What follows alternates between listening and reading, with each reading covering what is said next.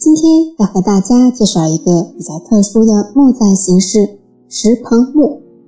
石棚墓在中西方都有，在中国有三处地方有，一处是浙南地区，一处是辽东半岛，还有一处就是我们的宝岛台湾。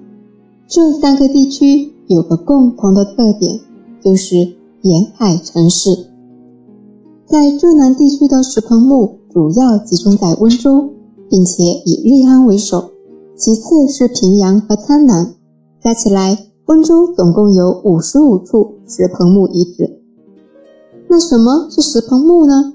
石棚墓就是用石头搭成的一个墓。那它是什么样的一个形态呢？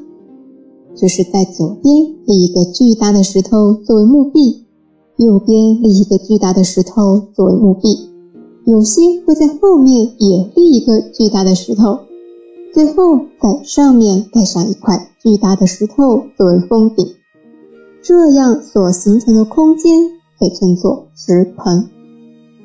它们的形状是大同小异的，虽然石头大小长短不一，但是形状都是差不多的。为了大家更好的理解呢，胡货已经将石棚墓模型的图片放在简介里了，是模型，大家不用害怕。那石棚墓是如何将过世后的人下葬的呢？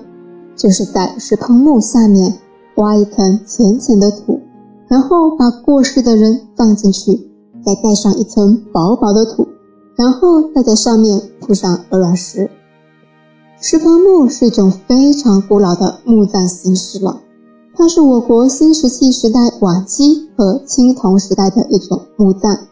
我们温州瑞安拜石山的石棚墓呢，经过专家鉴定为西周时期。亚洲这边的石棚墓是率先出现在我们温州的，之后呢，从我们温州传到辽东半岛那边，然后再传到朝鲜，朝鲜是最后的到达地。在朝鲜和韩国发现的石棚墓，有一部分形制和温州是一样的。我们大家都知道啊。中国与朝鲜的关系在商代的时候就开始了。周灭了商之后，商纣王的叔父箕子带了五千名商代的移民逃到了朝鲜半岛上。那当然，这一批移民也就一起带去了商代的文化，并对半岛文化产生了较大的影响。现在关于石棚墓啊，有很多的猜测，比如温州这块土地上。为什么会有石棚墓的出现呢？这个问题还存在着两个猜测。第一个猜测是先民对巨石的崇拜；第二个猜测是这种墓葬形式是通过水路传到温州的。因为石棚墓出现的时间，西方是早于亚洲的，而温州是沿海城市。在前面讲述有段石碑时也说过。温州的先民已经具备一定的航海技术了，也就是说，温州人的祖先在远古时期就已经具备勇敢的漂洋过海去闯荡世界的本领了。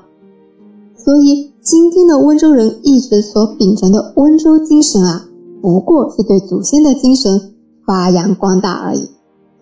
还有个迷惑的地方是，辽东半岛那边的石棚墓是有族群所属的。但是温州地区的石棚墓墓的主人至今没有任何线索，而且除了我们台湾、辽东半岛和温州，中国的其他地方没有任何石棚墓出现了。第三个迷惑的地方呢，是石棚墓的出现地并不是中华文明的核心地区，而且在春秋之后，石棚墓这种墓葬形式就消失了，所以。石棚墓是不是一个迁移族群带来的呢？是哪一种文明带来的呢？只在沿海城市发现，是不是和从事海上贸易的人群有关系呢？以上这一切啊，至今是个谜。希望这些谜团可以早日解开。我们静候考古界的佳音。下一期呢，不惑要和大家讲一讲另一种墓葬形式——土墩墓。我们下期见。